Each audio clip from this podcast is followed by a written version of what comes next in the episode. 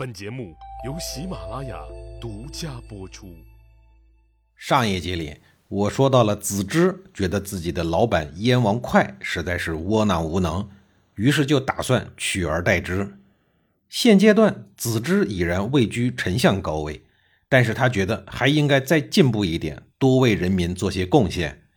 于是，他和私交很铁的苏代达成了共识。他们根据燕王哙的智商和情商等特点，为他私人定制了篡位三部曲。一天，燕王哙和出使了齐国、刚刚才回到国内不久的苏代聊上了。燕王哙问：“齐王可能要称霸了吧？”苏代回答说：“不可能的。”燕王哙懵懵傻傻地问道：“为什么呀？”苏代回答说：“齐王不信任他的臣子。”一个人孤军奋战，哪能够成就大业？燕王哙觉得苏代说的好有道理呀，不愧是春秋战国时期最著名的纵横家，没有之一的苏秦的弟弟啊！一顿猛烈的感悟之后，燕王哙问：“那依你所见，你觉得咱们燕国哪一个臣子值得信任呢？”苏代说：“丞相子之就不错，大王您可以继续重用他。”燕王哙若有所思之后，便将更多的朝政大权交给了子之。史书上记载了七个大字儿：“国事皆决于子之。”第一步完美成功。因为这件事儿，子之准备了百锭黄金送给了苏代，让他随便花。可见子之结党营私、预谋夺权的野心。接下来该换人了。古往今来。大骗子集团都是价值观高度统一、责权利清晰、分工明确、组织有序的团队。不久之后，子之的另外一个重要党羽陆毛寿粉墨登场了。您别听他的名字有点古怪，但他的心机和口才却是一流的。想必他在实施阴谋之前，事先做了不少功课，恶补了不少知识，起码留心观察燕王哙最近的兴趣爱好。那就是拜读有关尧舜这一类成功人士的创业之道、成功之道。这一天，陆毛寿开门见山地提出了建议，建议燕王哙退位，让丞相子之当燕国的国君。随后，他搬出了圣贤故事，说尧曾经计划禅让给许由，许由坚决不肯接受。这一家伙就成就了尧和许由两个人的千古贤名。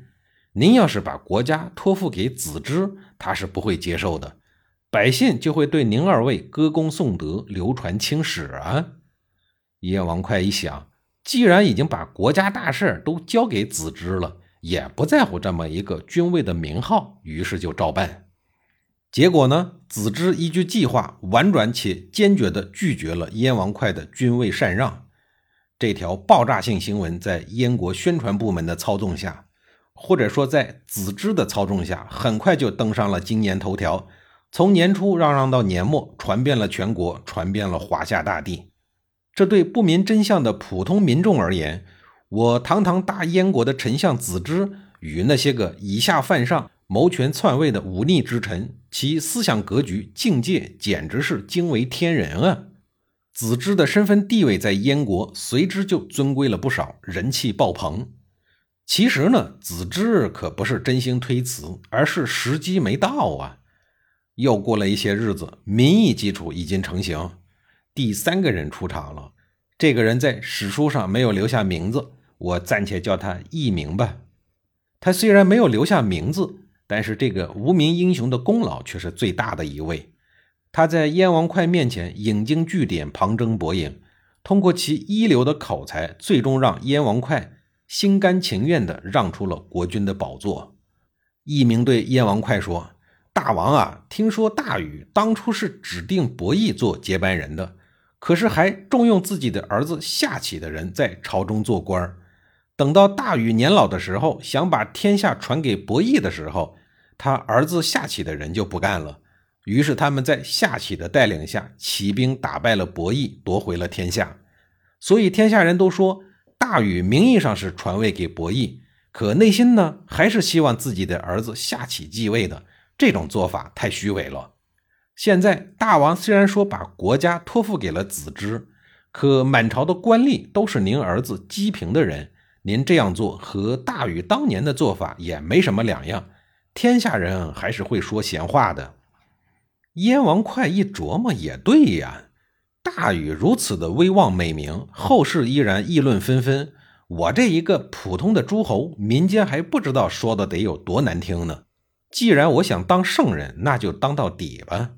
随后，他就把朝中俸禄三百担以上的官员的任免权都交给了丞相子之。从这以后，子之就真正开始行使了国君的权利，南面称孤，毫无愧色；而真正的燕王哙则位列群臣之中，北面称臣。后来，他干脆搬到了别宫去居住，从此无权干涉政务。子之统揽了燕国大权之后，燕国受损失最大的人是谁呀？当然是太子姬平了。本来属于自己的国君宝座，在几个说客的忽悠下，竟然旁落到自家臣子的名下，这哪儿行啊？最要命的是，子之通过阴谋成功篡位以后，立刻露出了本来的面目。称王后的第一件事就是拼命压制、排挤太子姬平，必须要除之而后快。不仅如此，子之呢也并非堪当大任的人选，在位期间纵情酒色、为政暴虐，稍有不顺心的时候便会大肆的诛戮臣民，这让国中一片的怨声载道。他为政三年，便导致国内大乱，民心涣散。这时候。燕国一个叫士贝的将军和太子姬平联合在一起，准备推翻子之的非法统治，重新恢复燕国始祖少公姬氏的血脉。燕国大乱已是必然。这时候，齐国的将领们建议齐宣王趁火打劫，一举打垮燕国。齐宣王就派人密会太子姬平，说：“您啊，很贤明，代表着正义，在我们的眼中，你才是合理合法的继承人。”我们很愿意支持你，不过我们国力有限，你们呀先起兵，到时候我们给你当助攻，当你的辅助力量。太子姬平也不管齐国是不是真心实意，就答应了。目前国内动乱不堪，他打算立刻夺回祖先的江山。太子姬平随即与士贝聚集党徒、军队，组成了联军，包围了王宫，攻打子之。不幸的是，不但没有攻破王宫，还大有被反攻的危险。士贝这个时候显露出一个投机军人的本来面目，他反戈了，调转枪口，反过来攻打太子姬平。太子姬平率领党徒奋力迎战，最终把墙头草士贝给打死了。随后，士倍被陈师示众，联军都内讧了，怎么可能推翻子之呢？随后，子之率领禁军将太子姬平的人马击溃。姬平政变失败以后，便逃亡了。再后来，史书上就不知所终了。下一集里，我继续给您讲已然受了重伤的燕国都遇到了哪些落井下石的家伙冲上来咬一口的事儿。